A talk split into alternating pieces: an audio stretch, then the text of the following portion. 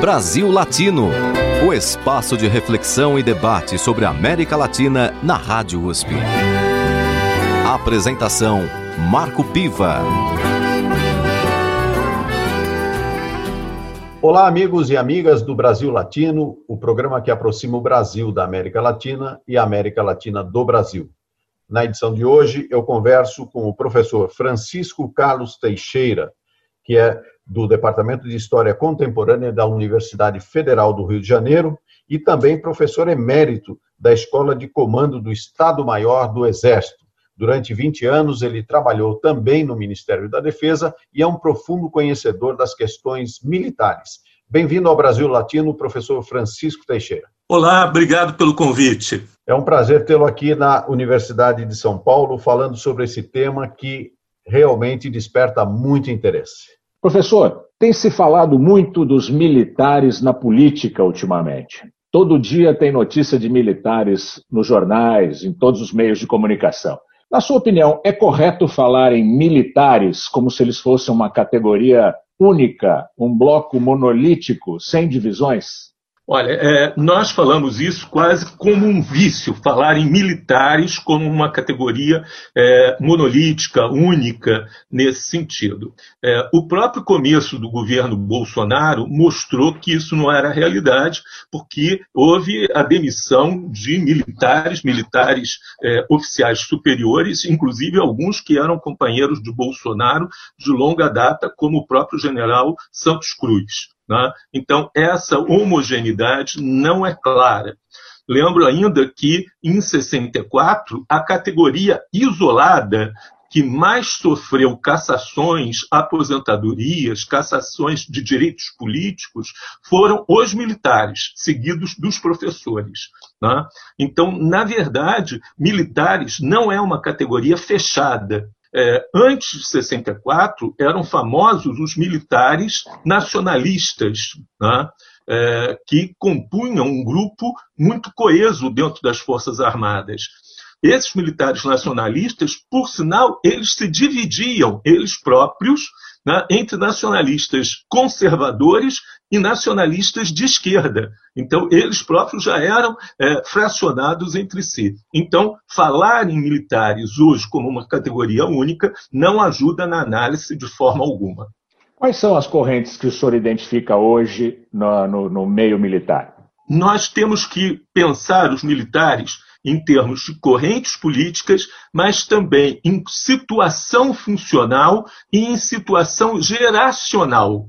Então, na verdade, são vetores que cortam a categoria em sentidos não só é, em relação a dia de, por exemplo, é, é, nacionalistas, internacionalistas, mas geracionais, os que estão na reserva, os que estão na ativa, e também aqueles que têm formações diferenciadas, cavalaria, infantaria, e aqueles que são de força, né? exército, marinha e aeronáutica. Então, isso faz uma análise extremamente complexa e diferenciada. É, eu diria de início que é reserva e é, ativos são a principal diferenciação há na reserva ainda uma diferenciação muito grande, porque alguns desses oficiais, principalmente oficiais eh, generais eh, da reserva, são aqueles que viveram a ditadura militar e têm uma formação e uma conformação política e mental do regime militar. Talvez o maior exemplo seja o general Heleno, Augusto Heleno, que não só viveu a ditadura militar, mas viveu com uma certa é, é, militância. Né? Foi capitão, é, ajudante de Aliado, ordens do general Silvio Frota. Exatamente o que eu ia dizer, ligado ao general Frota, que era um general golpista contra a, dita contra a ditadura do Geisel. Exato, era um dos representantes mais importantes da linha dura, o Silvio Frota, e que tentou barrar o projeto Golbery, é, Geisel de abertura política, que não é o projeto que vingou é, da Nova República. Né? Era um projeto ainda mais contido, mais limitado que o projeto da nova República. E hoje esse é, é, general Heleno é a figura que aconselha e que está lado a lado com o presidente Bolsonaro. Então a gente vê aqui uma, uma linha direta entre a corrente dos duros né, e o atual presidente da República. Então, a partir daí, a gente poderia fazer é, grandes é, é, é delimitações.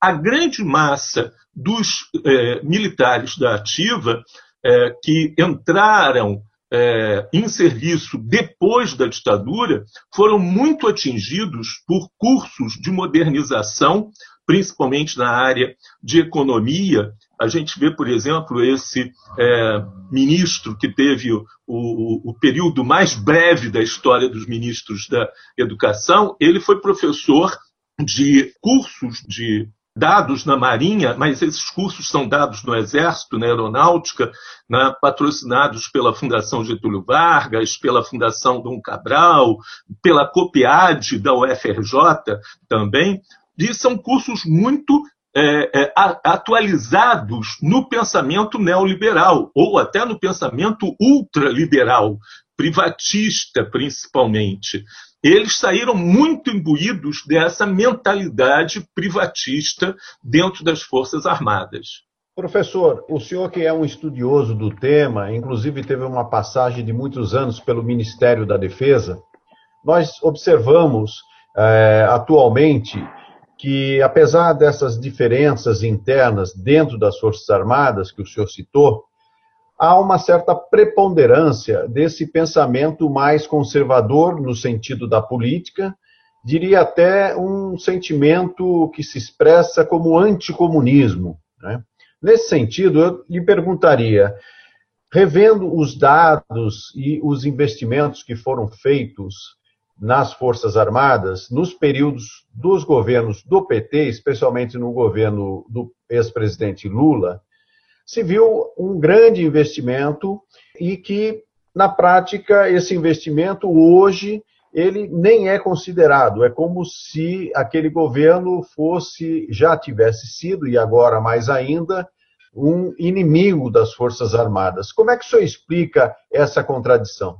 Eu diria que, na verdade, houve um pacto né, feito durante a transição, no qual se fez um acordo tácito, no qual eh, as forças políticas disseram: bom, a gente vai caminhar em direção à democratização e vocês vão receber como prêmio por permitir a redemocratização a sua completa autonomia eh, corpore.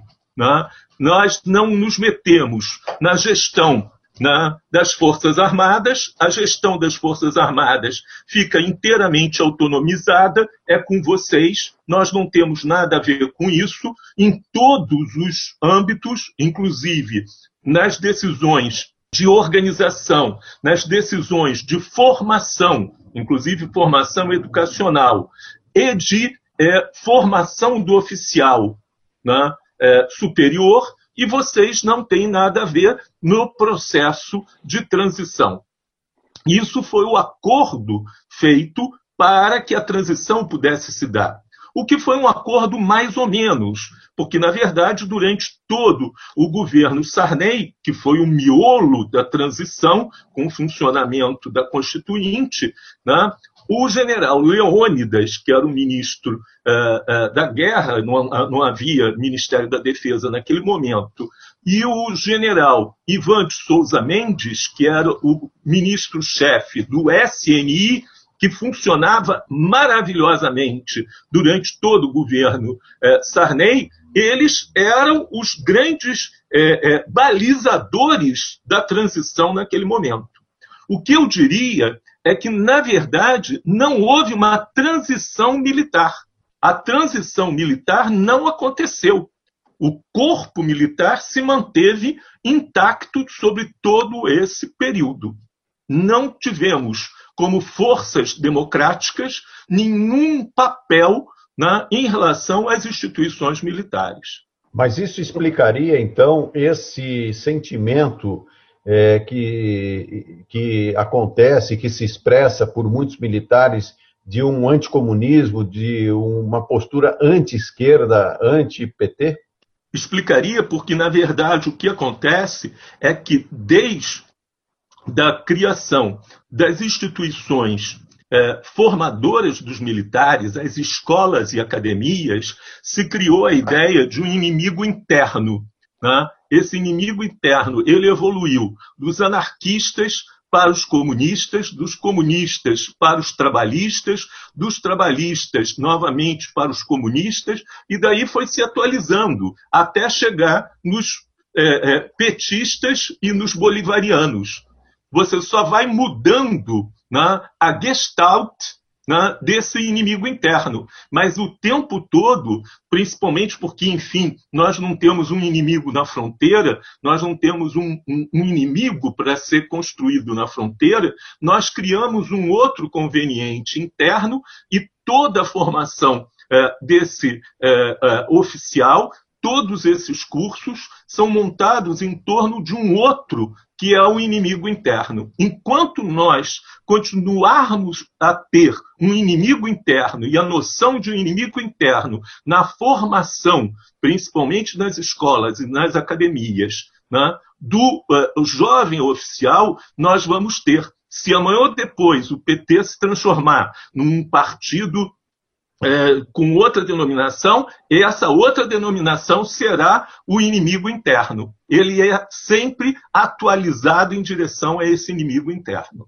Professor, o senhor vê hoje no Brasil a possibilidade de um, de um golpe, ou se não um golpe, uma tutela do presidente por alguma corrente militar uh, neste momento? Veja, a, a, tutela do presidente foi o projeto que permitiu a eleição do Bolsonaro.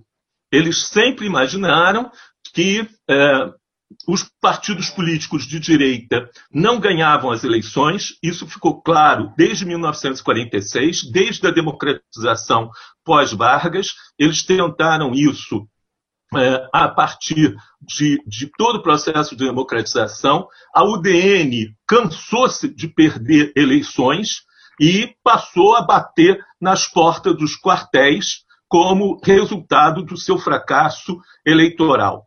Construíram aquilo que, na expressão de Carlos Castelo Branco, foi o Estado Novo da UDN, que foi o golpe de 64 construíram novamente a possibilidade eleitoral e viram que, a partir da constituição do PT, eles não tinham mais chance novamente de é, ganhar eleições. E agora eles voltam à ideia de que tem que ter uma ferramenta para ganhar eleições. E viram que a única ferramenta disponível era o Bolsonaro.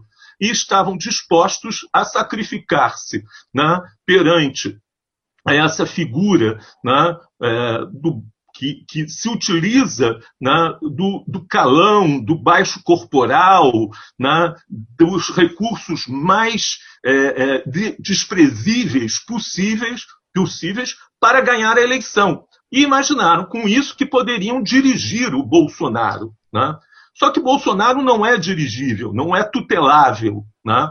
Eles sempre tiveram, e aqui merece uma uma observação, o, o, a doutrina que é inerente às Forças Armadas, particularmente ao Exército, a doutrina da tutela. Alguns colegas, o Carlos Fico, de forma muito brilhante, o Carlos Fico é, é alguém que estudou isso muito bem, né, falam é, da origem dessa ideia de tutela na proclamação da República, né, derrubando o império no Império haviam quatro poderes, né? o legislativo, o executivo, o judiciário e o moderador, incorporado pelo imperador.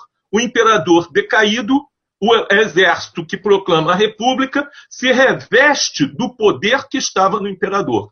Essa é uma grande interpretação para a possibilidade do exército particularmente o exército, não existia aeronáutica, a marinha era mais ou menos monarquista, então o exército se revestiu desse poder moderador. Mas, perdão eu estar falando assim tão continuamente, mas não faz muito bem, é uma, uma boa aula. Lógica, é, mas olhando a documentação e os próprios materiais produzidos pelo Exército, agora, no final do governo Dilma, o Exército publicou internamente uma série de cinco cartilhas para distribuir para os seus comandantes, onde ele fala que, na verdade, o Exército, já desde as batalhas de Guararapes, né, formou a nação.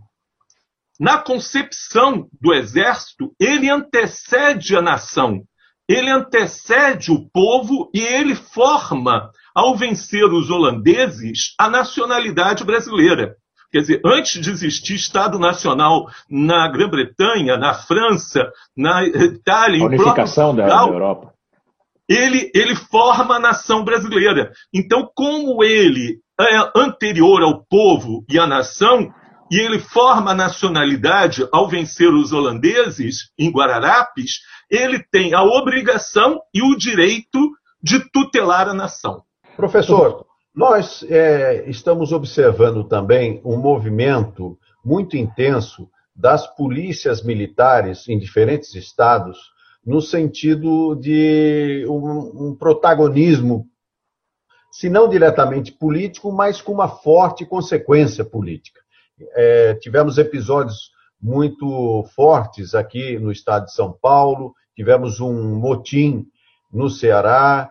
Enfim, as polícias militares, de certa forma, estão aí é, se mobilizando numa direção até contrária ao Estado Democrático de Direito e aos protocolos daquilo que é, é a observância da segurança pública e do respeito aos cidadãos. Como é que o senhor vê o papel atual das polícias militares no Brasil em função desse discurso mais militarista, mais agressivo que vem da presidência da República? Você tem razão, e eu juntaria isso o, o corpo de bombeiro, né, as é, guardas penitenciárias, né, que a gente nunca presta atenção, mas são guardas armadas, são tropas, e uma imensa uh, tropa de vigilantes, né, guardas privadas, que são enormes no Brasil e que são absolutamente conquistadas pelo bolsonarismo né, uh, no Brasil. É, aqui eu teria Uh, uh, uma, uma atenção, e acho que de fato nós temos que ter uma atenção enorme, porque é, essas é, polícias militares, guardas penitenciárias, corpo de bombeiro né, e essas guardas privadas não têm a formação, não têm a disciplina e não têm o comando que é, as Forças Armadas têm. É notório, por exemplo, que aqui no Rio de Janeiro o governador não controla a PM. Né? Eu acredito, talvez exceto em São Paulo e talvez no Rio Grande do Sul, mas São Paulo talvez seja a grande exceção, que nenhum governador no Brasil controle a sua PM.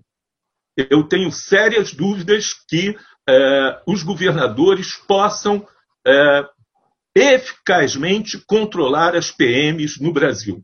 Em caso eh, de algum agravamento da situação política, econômica, social, que os governadores tenham eficaz controle sobre as PMs.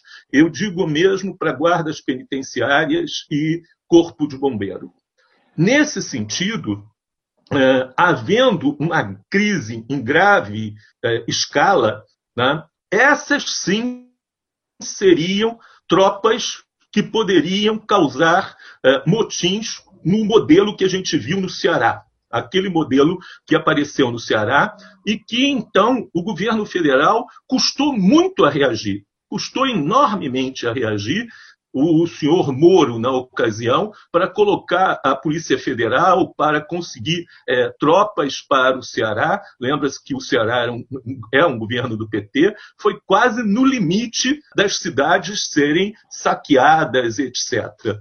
Isso se assemelha largamente ao que aconteceu na Bolívia e que nós hoje chamamos de a via boliviana do golpe. O golpe não seria mais um golpe como aqueles dos anos 60 na, na América Latina, com carros de combate, com tropas uh, do Exército, da Marinha, da Aeronáutica na rua. mas seria um golpe feito por milícias, né, por forças né, aspas, da ordem e com é, particulares na rua. Isso é o cenário preocupante. Na edição de hoje, eu converso com o professor Francisco Carlos Teixeira, que é do Departamento de História Contemporânea da Universidade Federal do Rio de Janeiro e também professor emérito da Escola de Comando do Estado-Maior do Exército.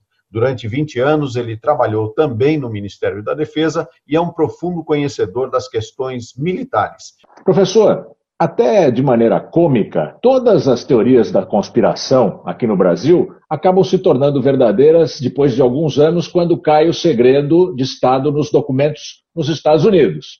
Vide o golpe de 64, entre outras, outras questões.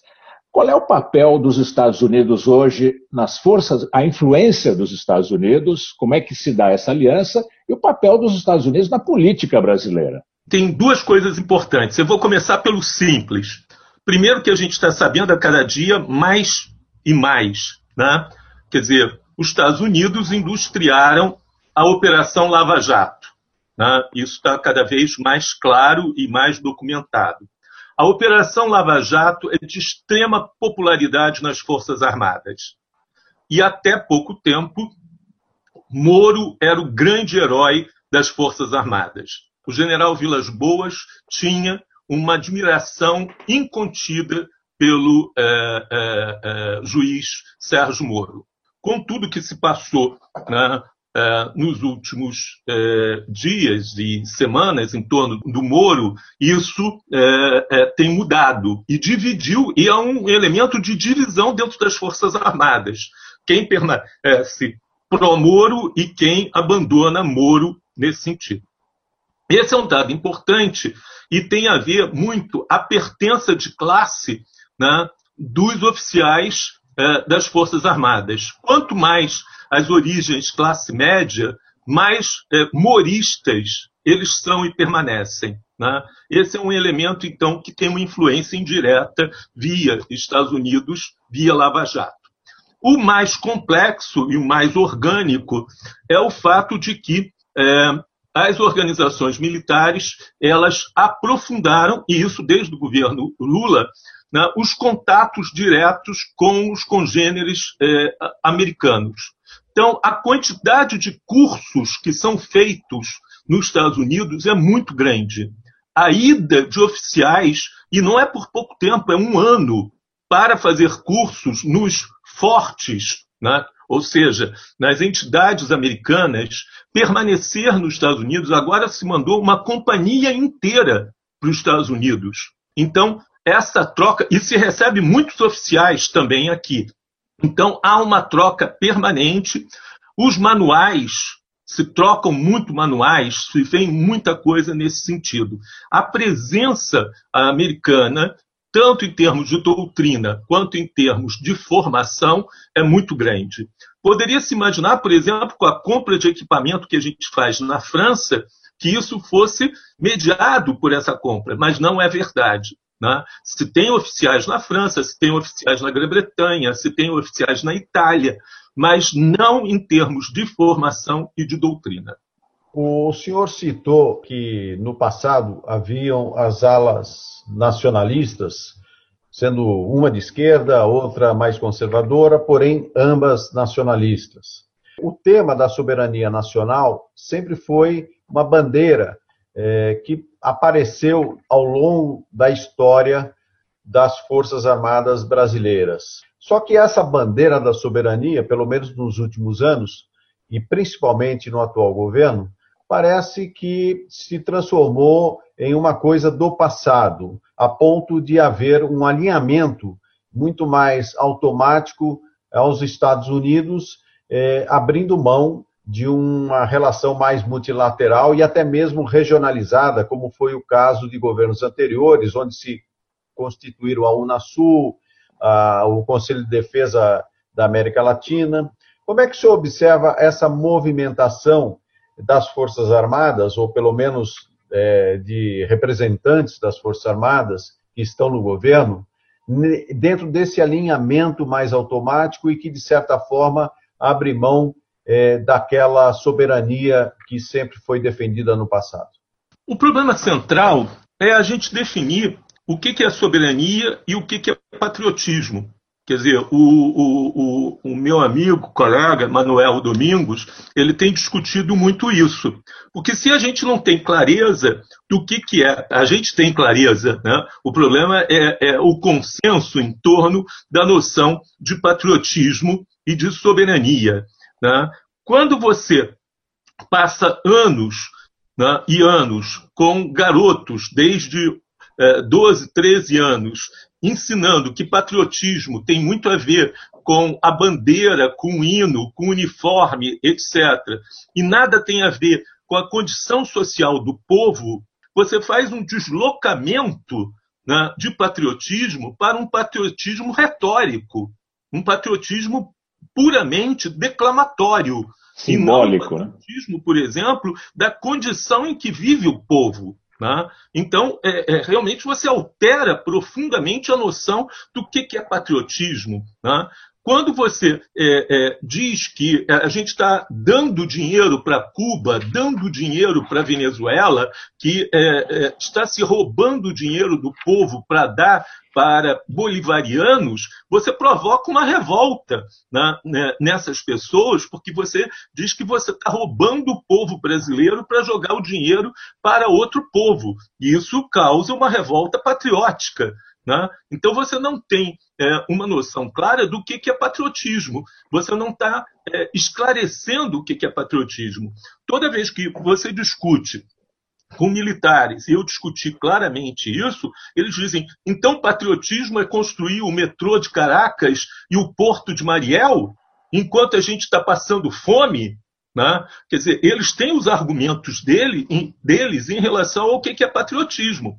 A gente tem, na verdade, que rediscutir isso, principalmente, e destruir essa opacidade que foi criada em relação a questões como é, o Porto de Mariel. Né? Quer dizer, é, o que, que aconteceu, quais são as realidades em relação a isso, ao BNDES, a empréstimos, a Odebrecht, a geração de emprego, coisas parecidas aí. Então, na verdade, o que a gente precisa, e muito rapidamente, é discutir o que é patriotismo. Né? Isso é que não está discutido. Professor, a gente tem visto na sociedade brasileira crescer, uh, crescerem as manifestações contra a China. O vírus chinês, o chinês é, compra tudo, é, uma, uma, certa antipatia construída, é, uma antipatia aos chineses. Isso tem a ver na sua opinião, com o alinhamento do Brasil aos Estados Unidos numa, numa guerra fria hoje, Estados Unidos-China? Isso também é patriotismo. Isso é o patriotismo deles. Quer dizer, na verdade, eles têm um diagnóstico, que é um diagnóstico comprado nos Estados Unidos, mandado para os Estados Unidos, por isso teve censura lá naquela horrenda reunião ministerial do dia 22 de abril, né, em que ele eh, diz que recebeu informes dos Estados Unidos sobre a China, né, e eles acreditam, na verdade, que a gente não está comerciando com a China, a gente está eh, permitindo que a China compre o Brasil, compre eh, a soberania do Brasil. Então, há uma visão de mundo nisso, né, uma visão de mundo que está intracorpore, né, que está ali, que não se permite a discussão, não se permite o acesso, não se permite a contradição. Né? Ela é fechada, monolítica, vem direto dos Estados Unidos e a gente compra a visão de mundo dos Estados Unidos. Só que os Estados Unidos estão travando uma tremenda guerra pela hegemonia mundial. E nós nos colocamos dentro dessa guerra do lado de uma das potências. Em vez de é, procurarmos uma posição que nos dê autonomia nesse conflito e que busque qual o interesse nacional, é do interesse nacional brasileiro ficar do lado dos Estados Unidos, é do interesse nacional brasileiro ficar do lado da China, ou é do interesse brasileiro em ter uma posição autônoma nesse conflito? Isso não é discutido dessa forma. Várias vezes eu procurei discutir isso, valorizar a autonomia brasileira numa disputa internacional desse tamanho. Mas isso não é dado. O que é dado é que a gente não consegue ter lado e que a gente tem que estar do lado dos Estados Unidos, que é o lado naturalmente vencedor dessa disputa. Nessa disputa geopolítica, professor, entre Estados Unidos e China, é, onde o Brasil, no caso o governo brasileiro, alinhado com as Forças Armadas, adota um lado, ou seja, abandona o multilateralismo, as negociações até é, com outros é, players desse mundo geopolítico, e acaba então é, ficando, assumindo uma posição bastante clara de uma certa subordinação até aos ditames dos Estados Unidos. Certamente isso tem a ver com uma visão de mundo e uma visão é, estratégica do que vai acontecer é, daqui para frente. Agora, falando diretamente para Francisco Teixeira, o que, que pode acontecer exatamente no mundo nesse contexto de, um, de uma turbulência entre Estados Unidos e China? Nós estamos, e eu falo como país, como nação, com uma incrível sorte. Uma incrível sorte. Porque era para a gente estar numa situação muito ruim. A incrível sorte é que a China está enfrentando duramente a Austrália e punindo duramente a Austrália por causa de uma série de decisões, inclusive eh, decisões muito polêmicas de tipo racial que a Austrália tomou é, é, é, em relação à China, inclusive é, de maltrato de estudantes chineses nas universidades australianas. E também porque o Canadá se alinhou aos Estados Unidos, inclusive prendendo a, a filha né, dessa grande é, empresa de é, informática, né, que Huawei. fez um pouso de avião lá no Canadá e que é, criou um, um embrólio diplomático gigantesco com a China. Então, na verdade, três grandes fornecedores de commodities né, são Austrália, Canadá e Brasil. A China hoje tem péssimas relações com a Austrália e com o Canadá.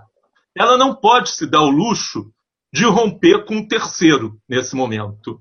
Então ela está engolindo sapos né, do Brasil, porque ela não pode brigar com os três né, nesse momento é, é, conjuntamente. É uma, uma situação muito complicada. Para piorar, ela entrou em conflito com a Índia lá no alto do Himalaia e está com problemas graves de conflitos com a Índia muito sérios. Então, não é uma situação diplomática confortável para a, a, China nesse momento. Ela tem péssimas relações com a Austrália, com o Canadá e com a Índia. E os Estados Unidos está tirando proveito disso.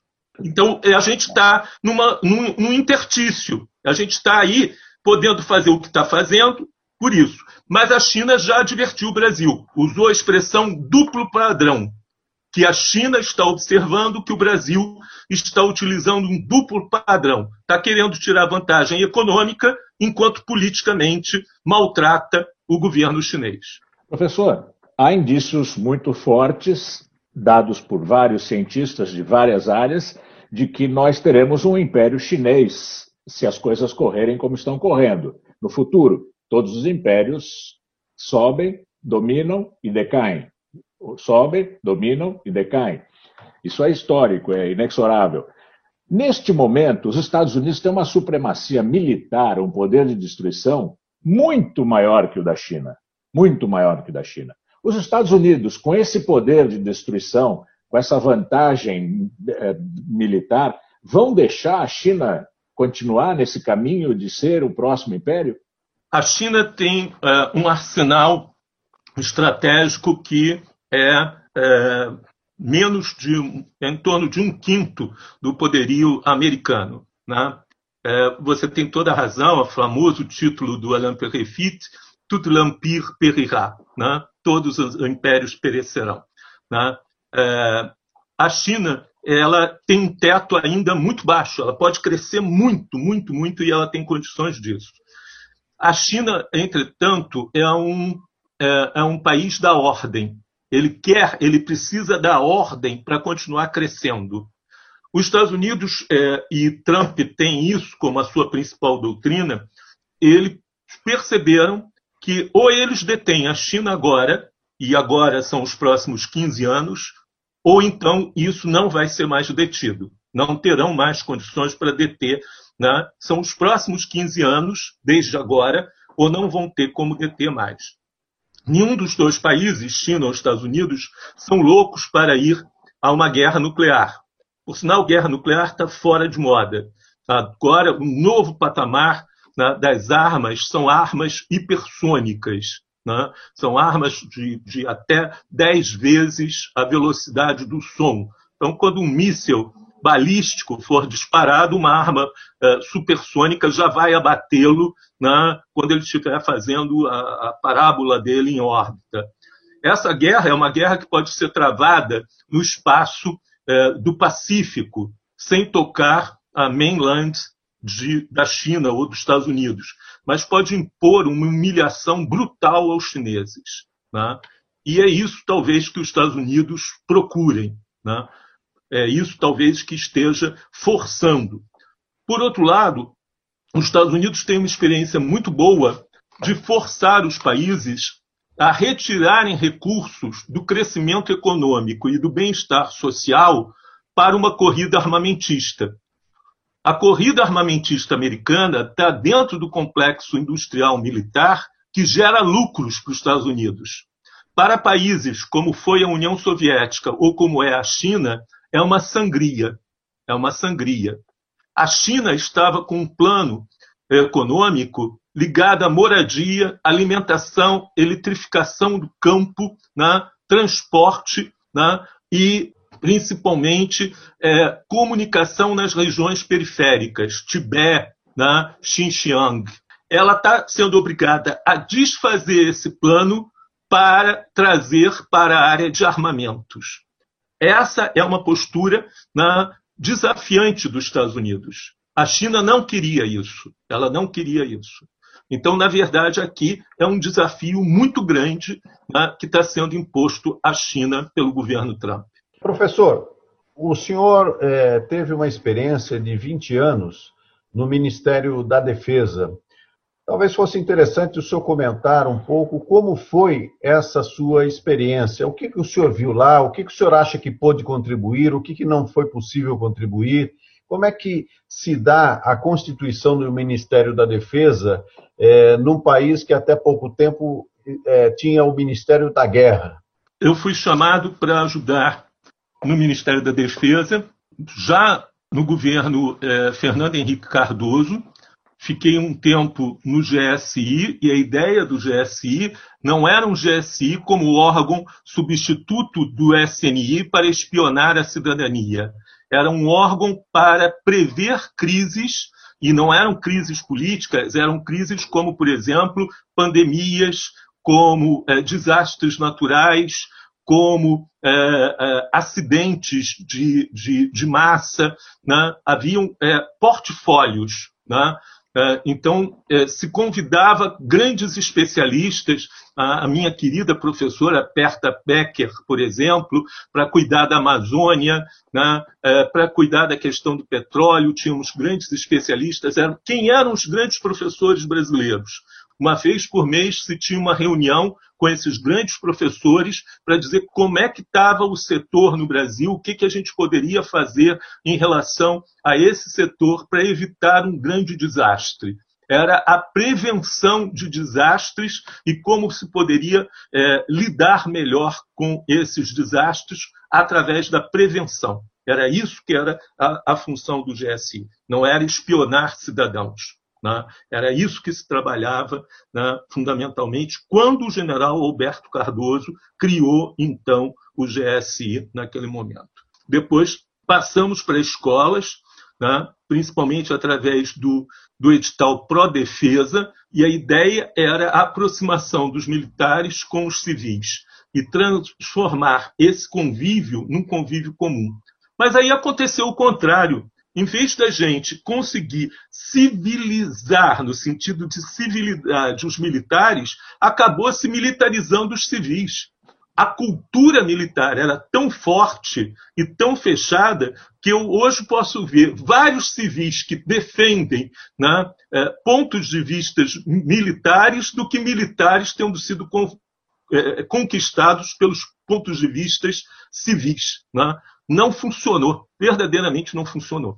Eu estou certo que três instituições mantêm a cultura militar é, desde o tempo da ditadura: as escolas, o serviço de informações e o alto comando. Essas três instituições passaram incólumes pela transição. É nesse sentido que eu falo que não houve transição militar. Não aconteceu uma transição para a democracia no âmbito militar. Professor, qual foi a reação no meio militar à decisão do Brasil de comprar os caças suecos e não os caças americanos? Teve muita espionagem nesse episódio. Como é que, como é que o senhor viu essa, essa decisão brasileira e que efeitos ela produziu no mundo militar? Eu vou complementar essa sua pergunta, Gamberini, com a questão dos submarinos nucleares. Se de fato é, esse projeto é um projeto estratégico importante ou se, na verdade, atendia apenas e tão somente a interesses de uma determinada área da Marinha? Na verdade, é, eu acho que ninguém ficou satisfeito com nenhuma das soluções.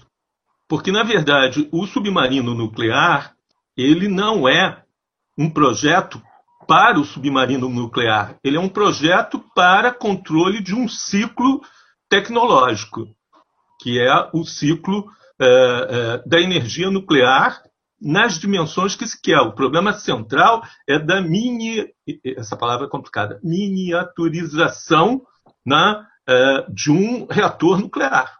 Da Esse é o grande nuclear. problema. Claro que tem outros, por exemplo, tecnologia de casco, né, a ponte, tudo isso são tecnologias fantásticas e que deveria ser um, um cluster é, de 300 empresas que deveriam estar ali dentro. Do ponto de vista imediato para militares, por exemplo, multiplicar corvetas ou fragatas é mais interessante, porque você multiplica postos de comando e é mais imediato. Mas, do ponto de vista estratégico, o desenvolvimento tecnológico do submarino é muito superior. Tecnologia de fragata, a gente tira de letra. Né? A questão dos aviões é a mesma coisa. Né? É, os suecos são mais autônomos que os americanos, os componentes dos suecos são americanos, dá no mesmo nesse sentido. Aquilo ali foi muito difícil e tem muita história que aí vale o que você acabou de falar, Rodolfo. Né? Daqui a cinco ou dez anos, quando os documentos forem liberados, vai aparecer muita coisa. Teve muita espionagem nessa jogada comercial? Isso, isso ainda vai ter muita história a ser contada. Vai envolver o Chile, porque o Chile fez compras similares pouco antes. Né? Vai envolver o Chile, vai envolver a Alemanha, vai envolver. Vai ter muita história para aparecer. Uhum. A cúpula militar brasileira é, é, muito infiltrada pela espionagem internacional? É, é nós, nós temos é, uma presença. Todos os países são infiltrados. Todos os países são infiltrados. O problema é da qualidade da contra-espionagem. Né? Como funciona uhum. essa qualidade. O mais é, é, grave, a meu ver, né, é a infiltração na Polícia Federal. A infiltração na Polícia Federal me parece mais grave nesse momento. Porque infiltração ela por quem? infiltra na sociedade.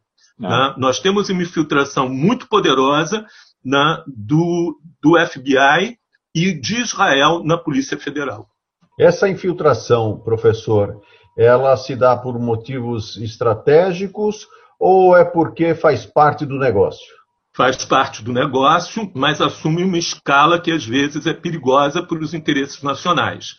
A presença de Israel é muito grave, é, se entende por causa da, da questão da, da tríplice fronteira, né, onde é, tem uma comunidade palestina importante, os números são flutuantes, mas é um mínimo de 40 mil palestinos que estão é, estabelecidos na Tríplice Fronteira.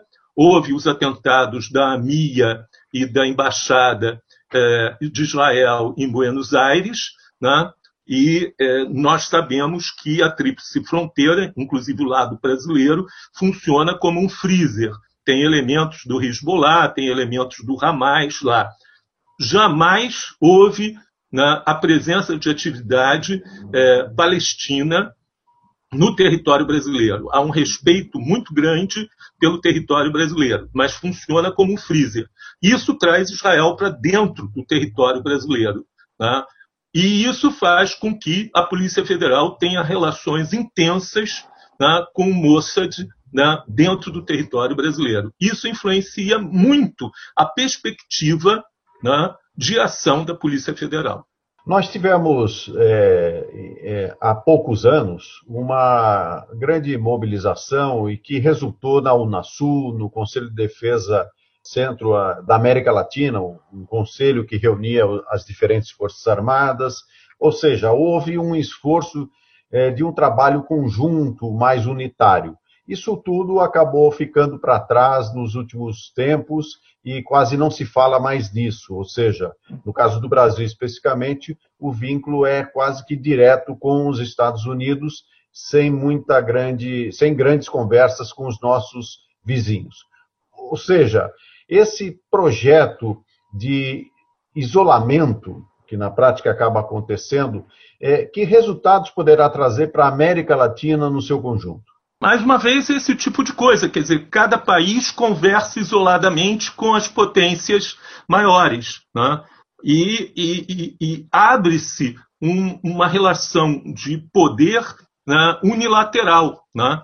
É, é interessante ver, por exemplo, a popularidade do embaixador de Israel com Bolsonaro. Bolsonaro janta, almoça, sai, conversa. Esse embaixador parece que virou um conselheiro do Bolsonaro. Quando a gente tem uma organização como a Unasul ou o Conselho Regional de Defesa da América do Sul e a capacidade do conjunto dos países falarem com os Estados Unidos ou o conjunto falar com a União Europeia, né, você fala de uma posição mais forte. Você não fala de uma posição de força, mas você fala de uma posição mais forte. Agora, quando a Bolívia fala com a União Europeia, aí realmente é, é, é, é, muito mais frágil. Mesmo quando o Brasil fala com a União Europeia, fala muito mais fraco. Quando é, se vai para o Conselho de Segurança das Nações Unidas, em vez de ser o voto do Brasil, mas é o voto da América do Sul, isso é muito diferenciado. Né? Então, na verdade, destruir né, as organizações coletivas do continente é um objetivo das grandes potências. Isso não é, é por maldade, por perfídia, por é, é, é teoria conspiratória para conseguir alguma coisa. Isso é da natureza das relações internacionais.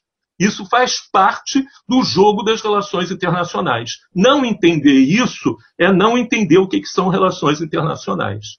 No Brasil Latino de hoje, conversamos com Francisco Carlos Teixeira, professor de História Contemporânea da Universidade Federal do Rio de Janeiro e também professor emérito da Escola de Comando do Estado-Maior do Exército. Muito obrigado pela sua participação no Brasil Latino aqui na Rádio USP, professor Francisco Teixeira. Muito obrigado, foi um prazer estar aqui. A USP é, em parte, minha alma mater. Eu fiz aqui meu pós-doutorado em História com a professora Maria Helena Capelato. Espero que ela lembre disso. Terminamos por aqui mais uma edição do Brasil Latino, que vai ao ar toda segunda-feira, às 5 da tarde, pela Rádio USP FM 93,7 São Paulo e 107,9 em Ribeirão Preto. Nosso programa tem a produção de áudio de Benê Ribeiro, produção de Alexandre Veiga, assistente de produção Ítalo Piva e curadoria musical Carlinhos Antunes. Você pode ouvir todas as edições do Brasil Latino em formato de podcast em soundcloud.com brlatino e também nas principais plataformas de áudio. Acompanhe conteúdos exclusivos na nossa página no Facebook. Basta procurar por Brasil Latino. E se quiser falar com a gente, escreva para ouvinte@usp.br, repetindo ouvinte@usp.br. O Brasil Latino fica por aqui e eu espero sua audiência em nossa próxima edição. E vamos encerrar com Buena Vista Social Clube, Tchan Tchan. Um abraço latino-americano e até lá. Brasil Latino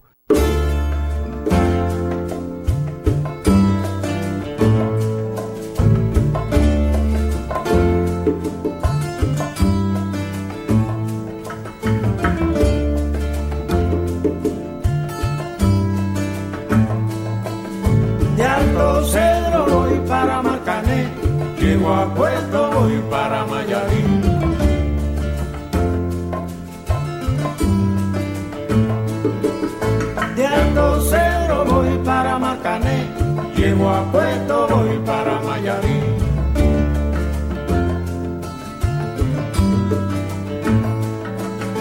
De Alto Cero voy para Marcané, llego a Puerto voy para Mayarín.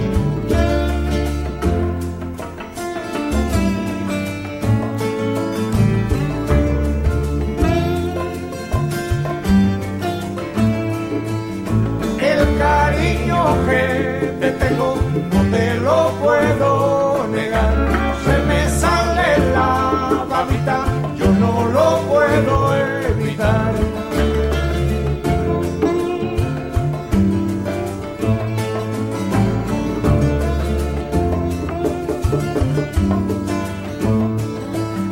Cuando Juanita y Chan Chan en el mar se servían arena como sacudía el jibe, a Chan Chan le daba pena.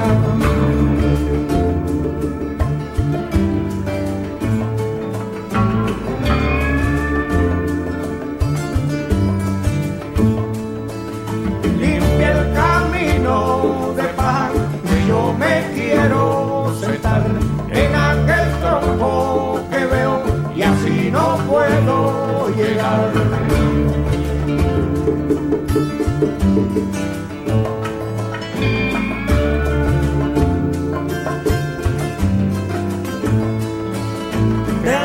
cerro voy para Marcané, llego a Puerto voy